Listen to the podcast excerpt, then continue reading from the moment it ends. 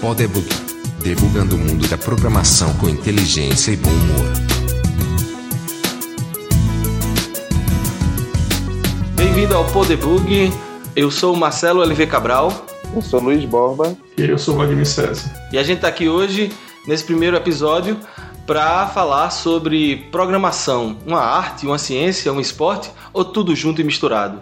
A gente, para começar essa conversa, é, eu separei alguns dados históricos para a gente rapidamente contextualizar a programação, né, de, de, onde nasceu isso, né? O Borba mesmo, já em algumas palestras dele, fala sobre esse início da programação. Ele pode me ajudar nessa também nessa, nessa aqui. Então, a gente sabe que desde as primeiras máquinas que a, que a humanidade criou para resolver problemas, sempre existe algum tipo rudimentar de programação, de, de serializar atividades, e isso assim, alguns historiadores consideram o, o início da, da, programação. Mas a gente quer falar mais sobre a, a, programação como a gente conhece, né? De linguagens né, em cima de computadores. Então, na verdade, só nos anos 40 é que os primeiros computadores realmente eletrônicos é, são considerados assim real, realmente linguagens de programação, uma linguagem com a partir do assembly que é uma linguagem de máquina, né, que, que depende diretamente do, do hardware. E aí depois começaram a aparecer as linguagens na década de 40, é, final da década de 40, é, início da década de 50, as linguagens, algumas que até hoje estão por aí, é, Lisp, COBOL, né? A gente a primeira linguagem considerada é o Fortran, assim que foi popular, né? A primeira linguagem que foi popular de alto nível, é, mas tiveram algumas iniciativas anteriores ao Fortran. Na década de 60 e 70, a coisa evoluiu para não só diferentes linguagens, mas começou a aparecer também novos paradigmas, novos é, conceitos, né? Aí nasceu conceitos como a, a, programação estruturada, a programação orientada a objetos, linguagens como Pascal, C, Smalltalk nasceram nessa época e depois na década de 80 começou o foco mais a, a dessas linguagens evoluírem para ficar em cima é, das novas plataformas que começaram a ser criadas, né? Então, plataformas RISC, computação distribuída, começou a exigir que cada vez mais essas linguagens evoluíssem e, inclusive, tentando não necessitar do assembly tanto para performance, né? Então, tentando cada vez mais a gente não ter que depender da máquina especificamente para programar. E aí, Borba, tu tem mais alguma coisa aí da história que tu gostaria de pontuar? É, Bom, eu, eu, ia, eu você estava falando, eu eu estava lembrando assim que o pessoal, quando surgem os primeiros computadores, eles vão programar em linguagem de máquina, né? E aí começa a surgir é, Fortran. E aí o que eu acho interessante é que há uma resistência, né? Fortran, que conversa é essa? Isso é coisa para os fracos, que um programador de verdade programa em linguagem de máquina, né? E aí Fortran se populariza. Aí depois surge o, o COBOL. Aí o COBOL os programadores de Fortran jamais vão programar em COBOL. COBOL é para os fracos. Acaba que quer programar mesmo, programa em Fortran, né? Bom, é, o que eu quero dizer é que não importa o quanto evolui, essa coisa é, até hoje não mudou, né? Sempre a gente acha que a nossa é, é a programação certa e, e, a novidade surge e a gente acha, ah, isso aí, ah, assim é muito fácil, programar em em Swift é muito fácil. Eu quero ver aqui em Objective-C. Né? A coisa é, não muda.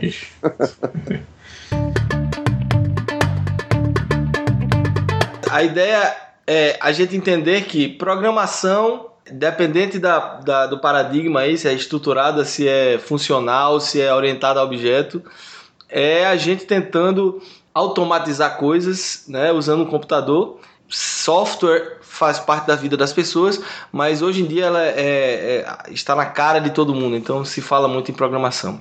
E com isso, né, o mercado que a gente trabalha cresceu muito em termos de, de possibilidades, de oportunidades, e essa demanda faz com que muita gente se interesse em ser programador. E aí vem a nossa pergunta de hoje, assim, a programação é uma arte? No contexto de arte que eu falo é aquela coisa do, do talento, da criatividade. É, muitas vezes as pessoas dizem, ah, mas fulano é um programador nato. Então o que é que vocês, assim, como vocês veem isso assim?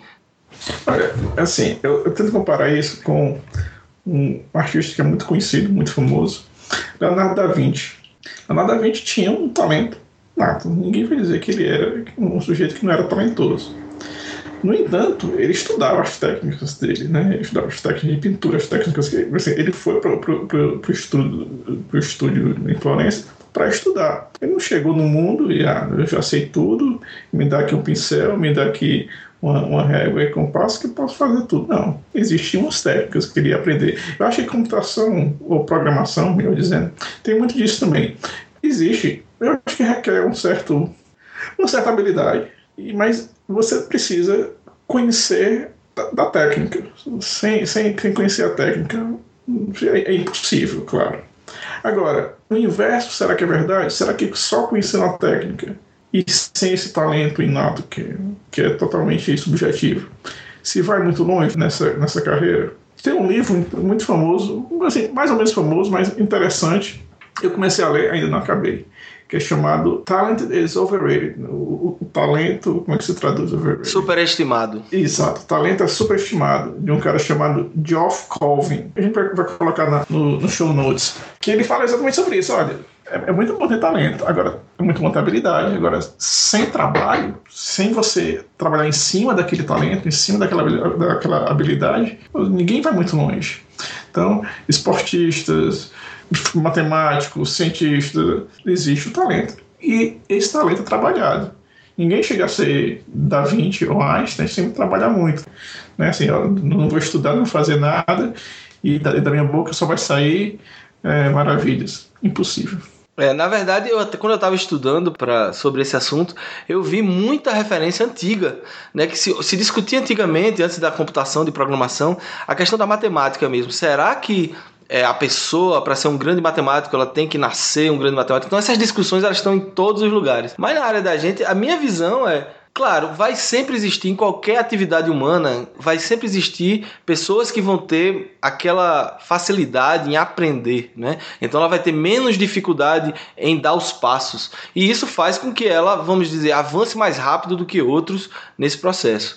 Mas não significa que uma pessoa que não sabe não consiga é, atingir um nível importante naquela área. Então, desenho, uma pessoa que não desenha nada e uma pessoa que desde criança apresenta facilidade de representar né, o, o mundo 3D num ambiente 2D lá.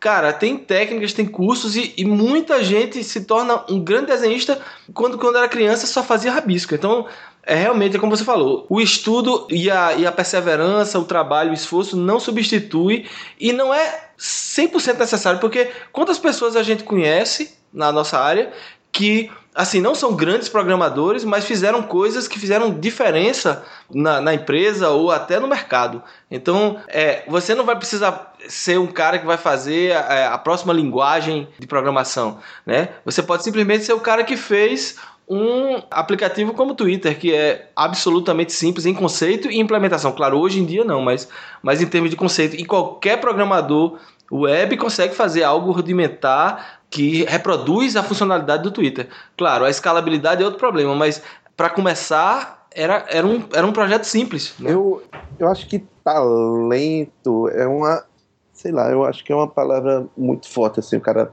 nascer com aquele talento, com aquele dom eu, eu diria o seguinte, que existe uma, uma talvez uma vantagem nas pessoas que possuem uma afinidade ou uma facilidade para entender melhor certas coisas. Por exemplo, para entender abstrações, né? para conseguir pegar um problema real e conseguir é, encontrar dele um conjunto de abstrações onde você possa manipular e trabalhar buscando a solução desse problema. Pessoas que têm mais afinidade ou facilidade para lidar com esse tipo de, de, de fator e de, de, com esse aspecto, ele, ele consegue, sim, com estudo, com perseverança naquele ali, ele consegue, talvez, com mais facilidade e mais longe do que outros.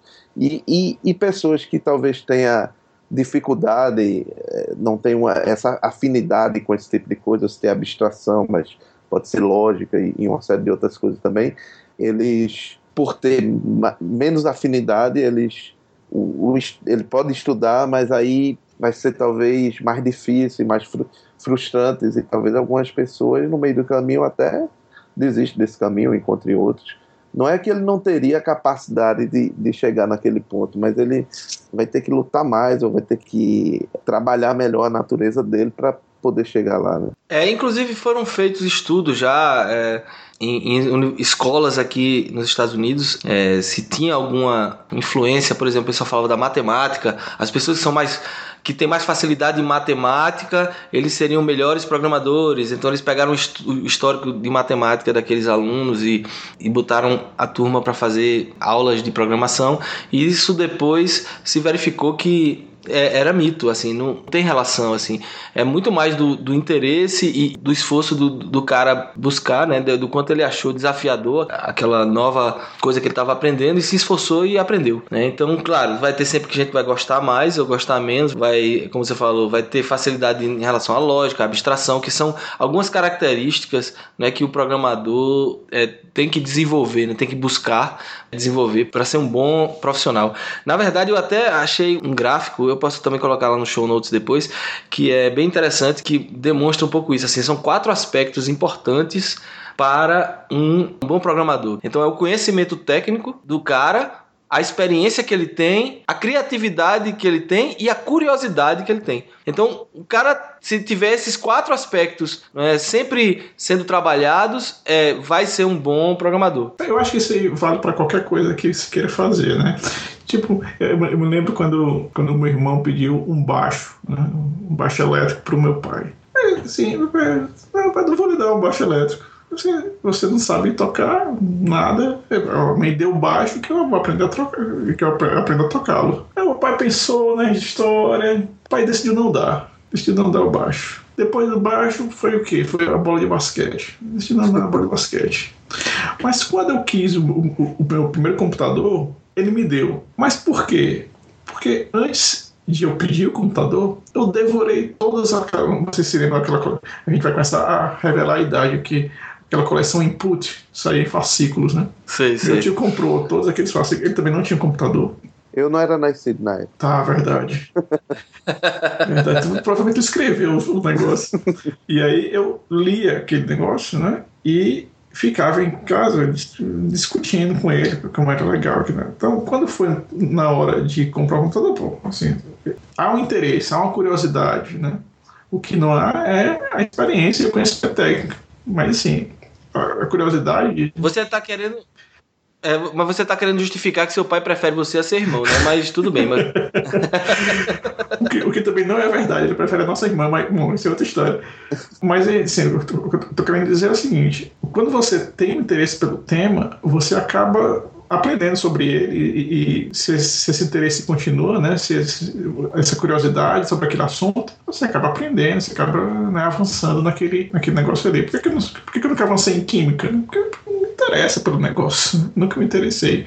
Por programação é outra história, né? É, eu agora que já há algum tempo eu tenho um, um cargo mais de supervisão, né? Sempre que eu vou fazer recrutamento eu faço uma pergunta se a pessoa tem algum colabora com algum é, projeto open source ou tem algum projeto paralelo de programação. Não que eu espere que o cara seja um workaholic, mas mais pelo sentido de ele é um cara que tem curiosidade e tem é, interesse, mesmo fora do trabalho, em conhecer novas coisas nessa área. Então, assim, é um bom indicativo. Uhum. Essa questão da curiosidade, para mim, é importantíssimo dizer que por isso que a certificação nunca teve um valor muito especial para mim na área de programação. É, assim, eu acredito que em outras áreas de, de, de informática, pessoal da, da, de infraestrutura, por exemplo, eu acho que tem um valor muito grande né, para eles. É, porque é difícil você mostrar o seu conhecimento nessa área se você não tem a certificação. Né? Eu não entendo muito como é que funcionaria. Mas na área de programação, mostra o código. Né? É. A sua certificação é o código, enfim. Eu, eu me lembrei agora de Paul Graham, que ele, ele é um cara que fez uma, uma startup no, em 96, que era Via Web. É considerado o primeiro software web as a service é, da história, né? E era, era um, um, serviço onde as pessoas podiam ir lá montar suas lojas, seus comércio eletrônico, usando o sistema dele lá. E aí pagava. E ele ficou famoso porque era um pioneiro na época, teve um certo sucesso, acabou sendo comprado pelo Yahoo. E ele numa palestra ele estava falando que porque depois ele virou investidor, ele fundou o Y Combinator, né? Então ele nossa, é, hoje ele é um investidor de várias startups e tal. E ele falou numa palestra que pessoas que sabiam Python eram melhores programadores do que quem sabia Java.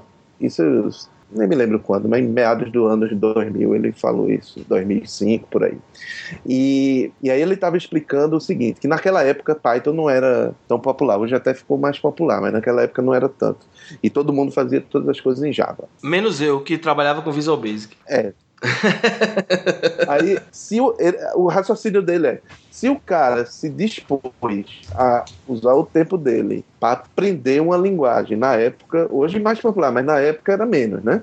Então, uma, uma linguagem esquisitinha como Python, uma linguagem nova, tal, mas meio esquisita assim, que não tinha, não tinha campo de trabalho, assim, você não ia, você não estudava Python para arrumar um emprego, porque ninguém estava contratando pessoas que sabiam Python, estava contratando programadores Java, pelo menos na sua maioria. Então ele achava que aquele cara era o melhor programador, porque ele era mais curioso, porque ele estudou uma coisa que era mais interessante, assim, mais novidade. Então o paradoxo vem daí. Se uma, é, então, se uma empresa escolhe escrever o seu software numa linguagem mais esquisita, por, por exemplo, hoje eu podia lançar ali um, um anúncio de emprego que eu vou fazer minha startup para programar em, sei lá, em Rust uma linguagem nova. Então, eu quase tenho certeza que eu vou conseguir contratar, atrair os melhores caras, pelo menos os caras que estão mais à frente, mais interessados em aprender coisas novas e coisas diferentes. Entendi. Você vai ter, um, você vai ter uma, uma diferenciação só pelo é. fato do cara estar tá interessado. É, isso pelo lado da empresa. E pelo, pelo lado do programador, é, no dia que as empresas perceberem isso, porque hoje as empresas não percebem, ele vai lá e vai contratar programadores daquelas linguagens mais comuns. E reclamam porque recebem programadores é, medianos, talvez, entendeu? Então, se você quer ter um, um melhor emprego e ao mesmo tempo você quer ser um melhor programador e quer ter um melhor emprego, então estude uma linguagem no qual ninguém está contratando para você usar.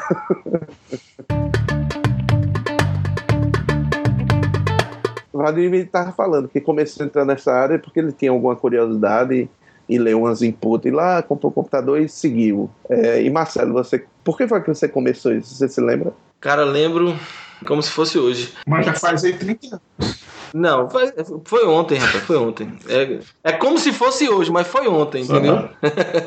a primeira vez que eu vi um micro. Obviamente eu sabia o que era computador, porque meu pai trabalhava na IBM, e, mas eu sabia, assim, é modo de dizer, né? Eu ia visitar a IBM com ele, via aquelas luzinhas piscando do mainframe, achava lindo, e aquele terminal no, na mesa dele lá no, no trabalho.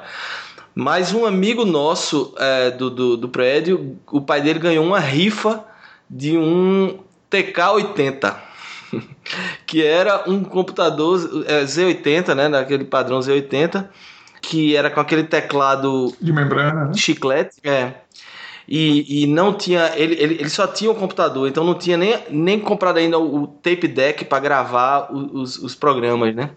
Então, no aniversário desse amigo, a gente tava todo mundo lá na casa dele e a gente pegou uma, uma, uma revista é, que o pai dele tinha comprado, não me lembro qual era, se era Byte, uma revista americana, que tinha um programa, que era um programa besta de, de fazer, sei lá, uma linha na tela, alguma coisa assim, em Basic, e a gente tava, ficou brigando, eu tinha sei lá, 11, 12 anos, a gente brigando, fazendo rodízio para ver quem ia digitar, né? Então, os comandos de Basic lá, e a gente digitava, e aí a gente terminou o programa, rodou, deu erro, obviamente, a gente foi olhar para ver onde é que tinha errado, debugou ali rapidamente e rodou, e a linha desenhou na tela. Aí, massa. Aí, quando desliga o computador, pronto, perdeu tudo que a gente tinha. Duas horas Deixa, né, só te aqui, eu sou, eu sou colecionador de, de computador, né? Coleciono máquina antiga, então só para só fazer a correção. O era o TK 80, 90X ou era 85? O 80 não tem. Tem. O, o não, TK80 era, era, o. Era um que veio como kit. Ah, ele veio como tá. kit numa revista no Brasil e ele era montado. Não era os da Mix Digital, não. Não. Ele veio como um kit Que eu, eu talvez a Microdigital tivesse envolvida porque usou o mesmo nome, eu não sei. Mas assim, esse daí, ele era uma revista que tinha de eletrônica e ele veio como um kit. Só que era caro, assim. Aí o pessoal da Chesf, que esse, o pai desse colega meu trabalhava na Chesf, e ele comprou, esse, ele, ele ganhou essa rifa, o sorteio, não sei como foi. E aí pronto, aí montou esse bicho e, e aí ficou lá, assim, ligado na televisão e a gente fazendo aquilo ali.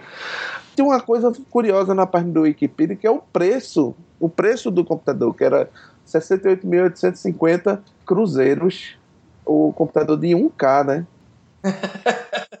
Pô, velho, você paga 68.850. Porque eu sempre fiquei me questionando nessa história, porque tinha essa história da rifa. Eu disse, pô, será que esse negócio era tão caro? Porque era um kit pra montar e tal.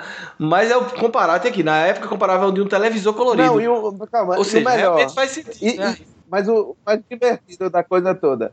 Você sabe por que o TK se chamava TK? Ah, agora você vai me revelar, tá aí, eu não sei não. Tá, tá, eu aprendi há alguns minutos atrás nessa página, porque o, o engenheiro eletrônico projetista do, da Microdigital se chamava Thomas Roberto Covari, é a inicial dele, TK. Aí, cara. Mas aí aquele ali ficou por tal. E, e meu pai, é, como ele era da IBM, e a IBM é, nessa época já estava com o IBM PC e tal, mas tinha reserva de mercado, no Brasil não tinha é, PC. Então ele conseguiu que um amigo trouxesse da Europa um VIC-20 que era da Commodore, né? Uhum. Que na época era o lançamento da Commodore, era o VIC-20. Ele parece um, um, Commodore 64, que é o próximo. É, o Commodore 64 foi o, o um, um, modelo famoso da, da Commodore. Que foi, que foi o mais vendido do mundo, né? Computador mais vendido do mundo, 64. O VIC-20 era colorido. E quem, faz, e quem fazia a propaganda dele era o, o, o Capitão Kirk. Esse VIC-20, ligado na televisão, as, as letras ficavam coloridas. Né? Então o, o TK-80 era só aquele preto e branco. Eu já tinha um computador colorido. Eu aprendi, respondendo finalmente a pergunta de Borba, eu aprendi a programar no manual de Basic e, e, e paralelamente comecei a, a, aprender inglês também nesse, nesse processo, né? É, do manual de Basic do VIC-20. Então, e, graças a Deus o VIC-20 vinha com um tape deck nativo, né? Não tinha aqueles problemas de da fita não funcionar mais, porque ele funcionava bem. E aí eu comecei a fazer meus programas aí com o VIC-20. Eu comecei de forma um pouco diferente. Eu, eu conto essa história, eu me lembro exatamente. Agora, agora eu vou entregar todo mundo aqui. No dia 31 de dezembro de 1982, meu pai chegou em casa com um equipamento que eu não, não sabia direito o que era. Era um, um videocassete. Era aquele primeiro videocassete que foi lançado no Brasil, um Sharp, né? E aí, quando eu vi aquilo, eu não sabia o que era aquilo. Eu achava que eu botava a mão ali ele ia me morder. E eu, e eu tinha ouvido falar que tem um negócio de joguinho. Aí, pô, será que é aquele negócio de joguinho eletrônico? Eu já tinha conhecido aqueles telejogo, né? Mas uhum. aí depois eu vi que era pra ver filme, passar vídeo e tal, aquela coisa toda. Eu fiquei fascinado com aquele negócio. Meu Deus, é possível fazer isso. Então o que eu me interessei realmente não foi pela programação nem nada. O meu primeiro interesse foi com eletrônica. Então eu comecei a comprar aqueles kits para fazer um rádio, para fazer não sei o que e tal. E aí eu me deparei, talvez linkando com, com o assunto que a gente estava fazendo, com a minha absolutamente falta de talento em mexer com aqueles circuitos, com aquelas coisinhas, com aquela besteirinha lá. Eu pegava um ferro de sol, queimava meus dedos todo e nada funcionava, eu não conseguia fazer dois fios, um falar com o outro. É, eu também, a mesma coisa. Meu pai era técnico eletrônica, eu nunca consegui soldar nada que ele dissesse assim, ficou boa a solda. Sempre ele, é, é, ele criticava. Mas aí, de qualquer forma, eu, eu depois de mexer com isso e, e, ver que eu não conseguia nunca, eu nunca consegui fazer porra nenhuma nesse negócio, tudo dava errado. Aí eu descobri esse negócio de computador, programar, e já foi uma, vamos dizer, sair para uma coisa que era parecida ali e que me motivou e me interessou e que eu tive, vamos dizer, um certo talento, eu tive uma certa afinidade, porque no computador eu conseguia fazer as coisas funcionar. Pô, Bobo, você estragou a piada, né? Porque a, a, piada que eu conheço é o seguinte: pô, o cara não consegue nem programar um videocassete, vai querer programar um computador. Né? você... É, eu fiquei esperando essa também. Ele dizer que pegou o manual do, do videocassete e gravava todas as novelas pra mãe dele, que ele programou o videocassete lá. Pô, velho, é infernal. Meu pai me liga hoje quando ah, a televisão aqui não tá funcionando, o mundo do canal não chega, eu tenho que ficar dando consultoria por telefone. Não, o, o videocassete eu soube programar bem, eu não conseguia fazer as coisas eletrônicas, né? E, e, no teu caso, Vladimir, como foi que tu chegou nisso? Então, nessa história de programar? Então, foi, foi com esse computador né, que, que eu pedi ao meu pai. Era um TK90X, né? Foi um, era um computador da Microdigital, lançado no Brasil, que era cópia do, de, um, de um Sinclair Spectrum, né? Que era um computador inglês.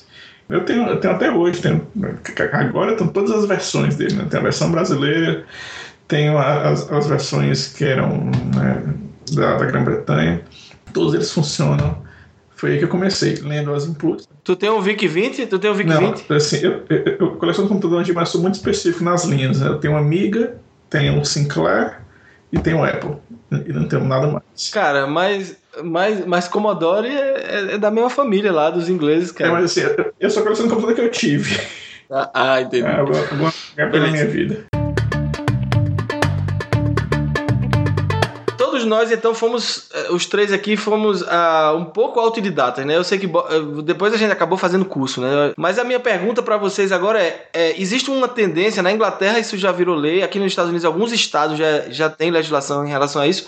Vocês acham que vale a pena colocar no currículo escolar codificação, programação como uma matéria é, curricular? O que, é que vocês acham dessa, dessa iniciativa que está se tornando uma certa tendência pelo que a gente vê? Eu acho legal. Eu não sei se deveria ser alguma coisa obrigatória, mas como, como opção, né, para quem como a gente está falando, quem tem interesse, afinidade e tudo, eu acho, eu acho bacana, porque essa coisa, veja só, software está engolindo o mundo, né? Tudo é controlado por software, mediado por software. A gente está vendo isso toda hora, em todo momento. Então, primeiro, por um lado, a importância desse negócio, desse tema, tem que a gente tem que fazer um esforço para despertar o interesse em mais pessoas que a gente vai precisar no futuro cada vez mais em engenheiros de, de software. Mas eu não sei se, se substitui, quer dizer, hoje uma como eu era criança, numa época que que computador não era algo tão acessível, né?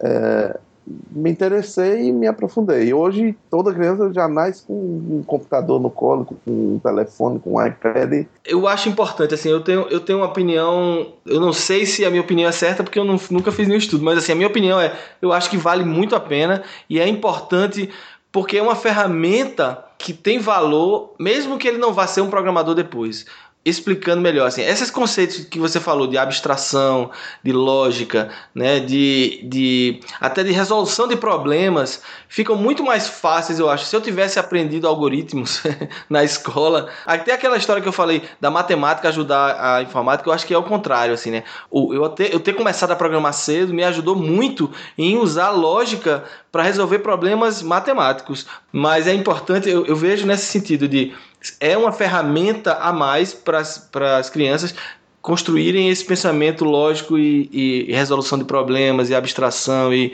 e, pensamento analítico em geral, né? Então eu acho, eu acho que é muito bom nesse sentido. Enquanto você estava falando aqui, eu estava pensando também na, na época que a gente começou a mexer, a gente teve acesso a computadores, não era tão pervasivo quanto é hoje, mas a gente teve acesso a computadores, mas os computadores eles eram tão rudimentares, né, que a única não, não tinha muita coisa divertida para fazer a não ser programar, né? Programar fazia parte da diversão.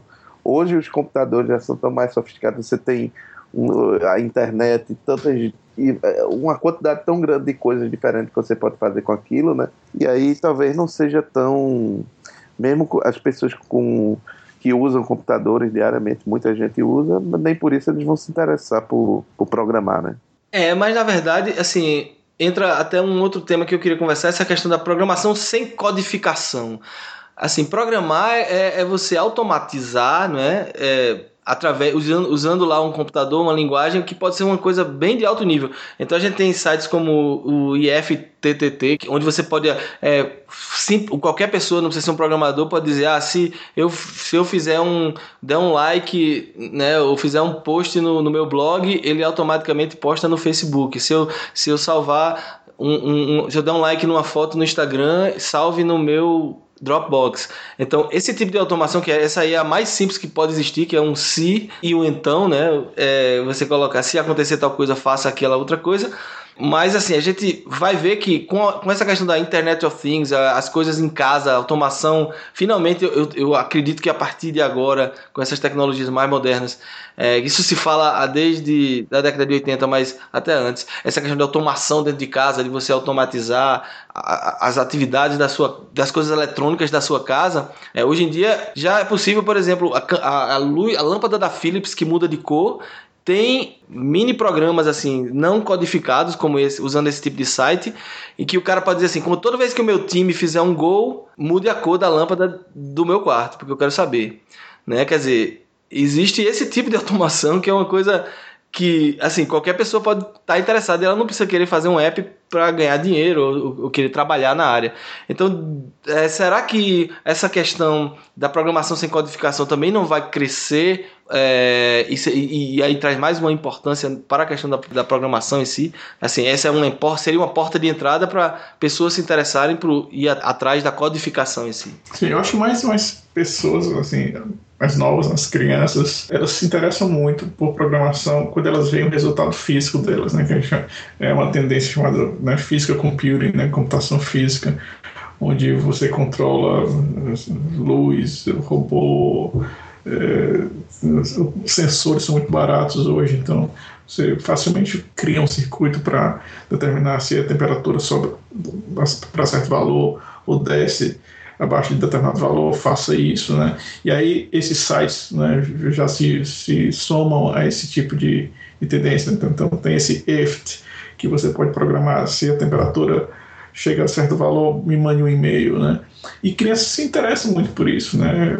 Porque vê o resultado imediato, né? Tá ali na frente dela, né? Em vez de você fazer um programa que nessa roda aqui no monitor, né? Assim, você tem que estar muito interessado para isso aí ser legal a, a não ser, claro, que né, você gente fazendo jogos, né? Recentemente eu vi um... Eu, eu tive um convite de um, de um, de um cara que eu conheci aqui para ir numa escola pública, né? E aí ele queria me mostrar a aula de programação. E eu fui lá ver o que, que, ele fazia e tal. E era uma turma, mais ou menos assim, uns, uns 20 alunos, né? Ah, é, ficava ficava na, no, no laboratório e ele ensinava tudo para essa garotada, né? É, fabricação de peça em 3D, então os caras tinham que fazer todo o design da, da, das peças que ele ia usar para montar um robô com programação numa linguagem chamada Scratch, que, que não, não usa. É uma linguagem gráfica para fazer programa, usando um, um Raspberry Pi, e com tudo isso aí, com todo esse conhecimento, o projeto final era robô. E tinha lá os robozinhos que eles tinham feito no semestre passado. Pô, muito legal isso aqui. Criançada de 12 até 15 anos. Fazendo programinha do zero lá, usando essa, essa linguagem Scratch. Achei muito legal a iniciativa. E aí eu achava que pô, era só, só nessa escola. Ele disse: não, toda a comunidade da, da cidade já está já está fazendo isso aqui. Né? A gente está levando esse, esse conhecimento que a gente começou aqui, mas esse conhecimento que a gente teve, essa experiência, a gente está levando para as outras escolas. Então, assim, só voltando à, à pergunta que você tinha feito antes, Marcelo, se é válido né, ter como currículo obrigatório, eu acho o seguinte: o mundo, se, se o ISIS não devolver a gente para a pré-história, né? o, o, mundo segue uma certa tendência. Né? A gente vai ter cada vez mais tecnologia em todo canto, né? nas nossas casas. Fatalmente a gente vai começar a vestir tecnologia, né? usar no nosso corpo e tudo. E é bom você entender como é essas coisas funcionam, né? porque mais e mais a gente vai ter delas. Hoje a gente vê um problema seríssimo com ciência. As pessoas não entendem ciência ou, ou, pelo menos uma grande parte das pessoas não entende, não, não entende ciência, e a gente vê o problema que isso causa né, na vida das pessoas, né, de opiniões equivocadas sobre como, como as coisas devem funcionar. Então, a mesma coisa com programação. É bom entender, porque vai fazer com cada vez mais parte da sua vida. É, ou então você vai depender dos outros. É. Programe ou seja programado. Né? Exato. Exatamente. É, e sobre essa programação sem codificação, então, para a gente fechar aqui, já que a gente é velho. É, é, velho não. Não. A gente é experiente.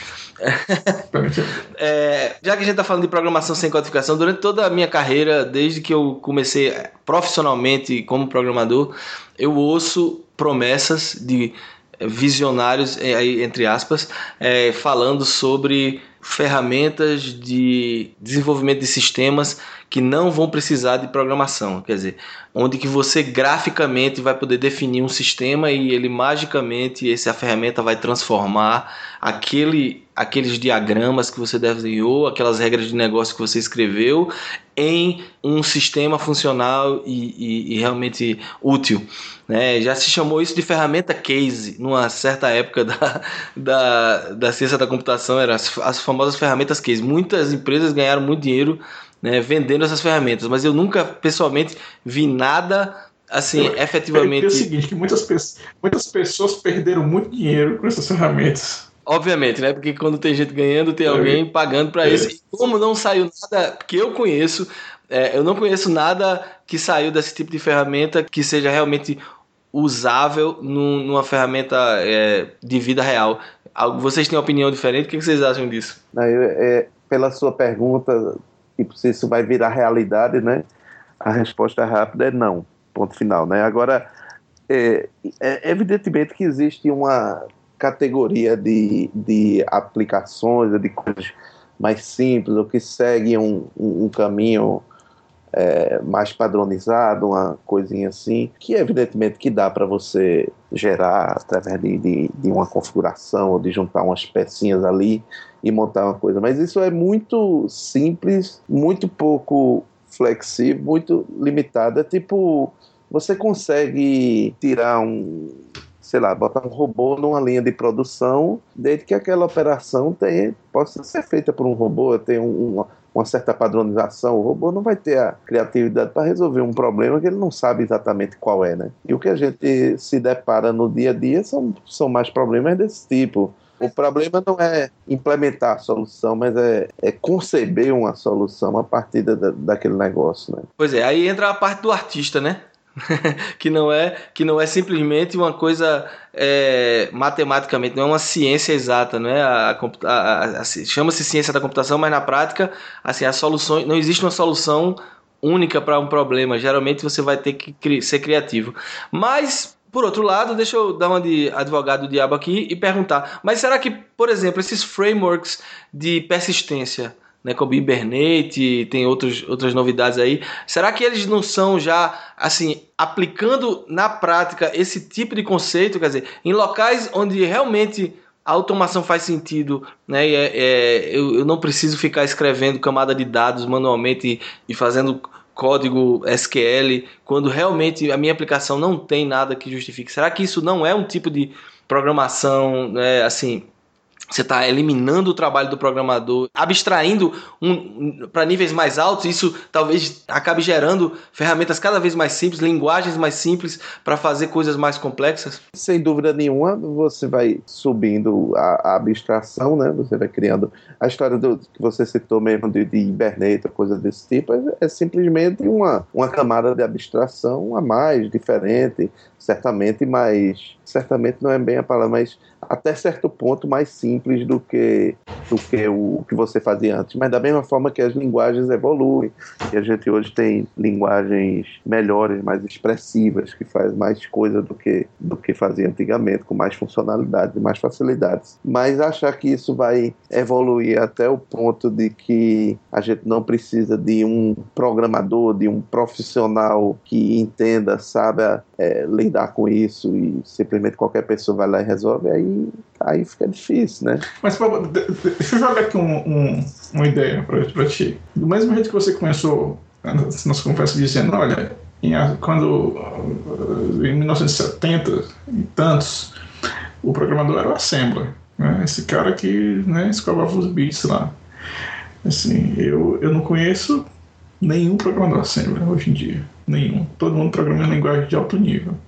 Será que as linguagens não vão subir cada vez mais de nível? Que a gente precisa de, de gente que conheça cada vez menos de como é que essas coisas funcionam camada a camada. Então, assim, no futuro a gente pode ter uma, uma maneira de programar o computador que requer menos é, o conhecimento técnico da máquina, de, de software, porque você tem uma, uma linguagem, sei lá qual, qual vai ser essa linguagem, muito mais expressiva do que as coisas que a gente tem hoje.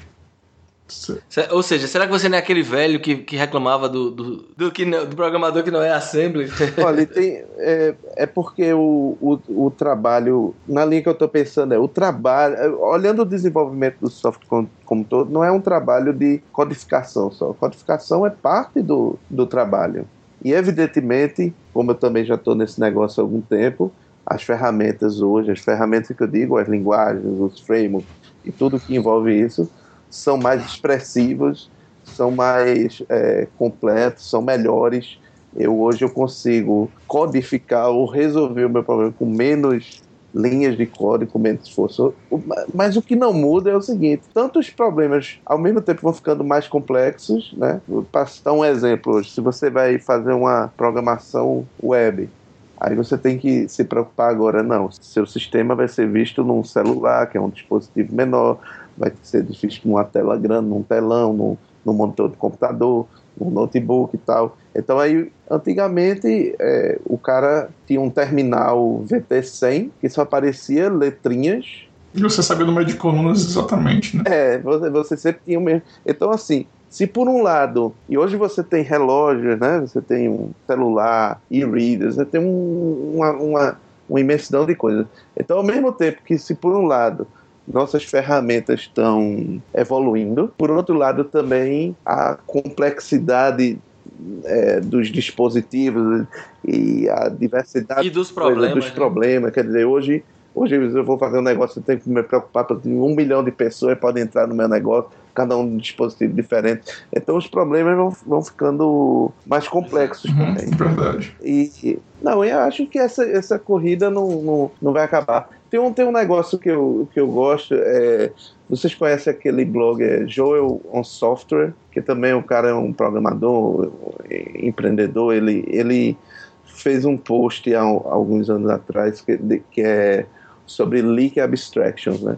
Ele, ele, ele disse que qualquer é, abstração é, suficientemente complexa, ela é falha em certo ponto. E aí eu vou pegar o próprio exemplo que você está citando aí de mapeamento objeto relacional, do Hibernate e tal.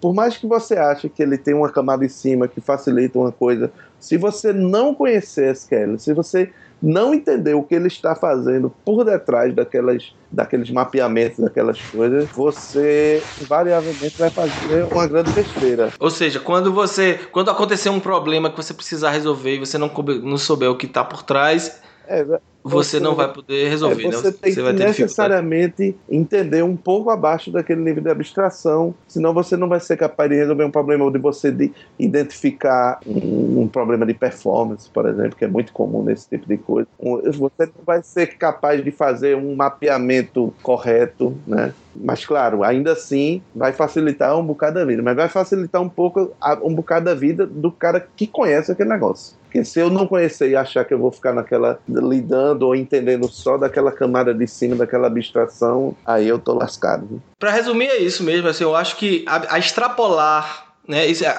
até o raciocínio é, é, lógico, você pensar, não, eu vou extrapolar é, o que acontece com as linguagens, da evolução das linguagens, de cada vez abstraindo mais, aí você extrapola para chegar um momento que não cada vez vai ser preciso de menos detalhes na codificação. Mas como você falou, né, não é só isso, né? É, essa é uma equação com variáveis que, que envolvem a plataforma, o número de usuários, a complexidade dos problemas e, e cada novo elemento que você adiciona, por exemplo, o GPS. O, o, o GPS ter sido adicionado nos dispositivos que a gente trabalha adicionou uma nova gama de coisas para a gente pensar e poder fazer. Então, nada que você faça em termos de abstração vai a, a gama de variáveis e de combinações disponíveis. Para fechar um pouco, eu queria também colocar o seguinte: não se preocupem, programadores. Nosso emprego está garantido por muito tempo porque a gente só o que a gente vê é as iniciativas como code.org, que é querendo que os jovens sejam programadores, porque os grandes players do mercado, as grandes empresas sabem que a nossa profissão é uma profissão que está em crescimento. Eu, eu diria que quem tem que ficar preocupado é mais os motoristas de táxi e donos de hotéis, mas é, e no Brasil, talvez, é, cobrador de ônibus e, e frentista. É, você está brincando assim, a grande verdade é a seguinte: existe o risco muito grande para o seu emprego se ele puder ser facilmente automatizado. Veja o que aconteceu com as fazendas nos Estados Unidos, por exemplo. Antes precisava de sei lá, um batalhão de pessoas para cuidar da fazenda. Chega agora um, um, um fulano inventa um trator. Rapaz, agora precisa de menos gente, mas ainda precisa de um cara para guiar o trator. Ou tratores, né? Que só um não vai dar conta. Mas agora tem o fulaninho lá com, com o iPad dele e ele controla todas aquelas máquinas da fazenda. Uma pessoa. É, mas aí a gente tá entrando na seara da automação, aí é um, vai ser uma conversa é, grande é, pra gente e, e, tem, e tem mais um fator aqui é, que eu vi isso há um tempo atrás, acho que foi numa entrevista. É um, um estudo que demonstra que um mau programador cria dois dois novos empregos por ano, né? Para poder limpar as cagadas que ele fez. Então, na verdade, o número de vagas vai sempre aumentar. Então, com essa frase, a gente está encerrando o programa de hoje. É, eu queria agradecer a atenção de todos. Espero que todo mundo tenha gostado desse primeiro episódio e estejam aqui na próxima semana para o segundo episódio do Podebug. Até a próxima. Próxima. É.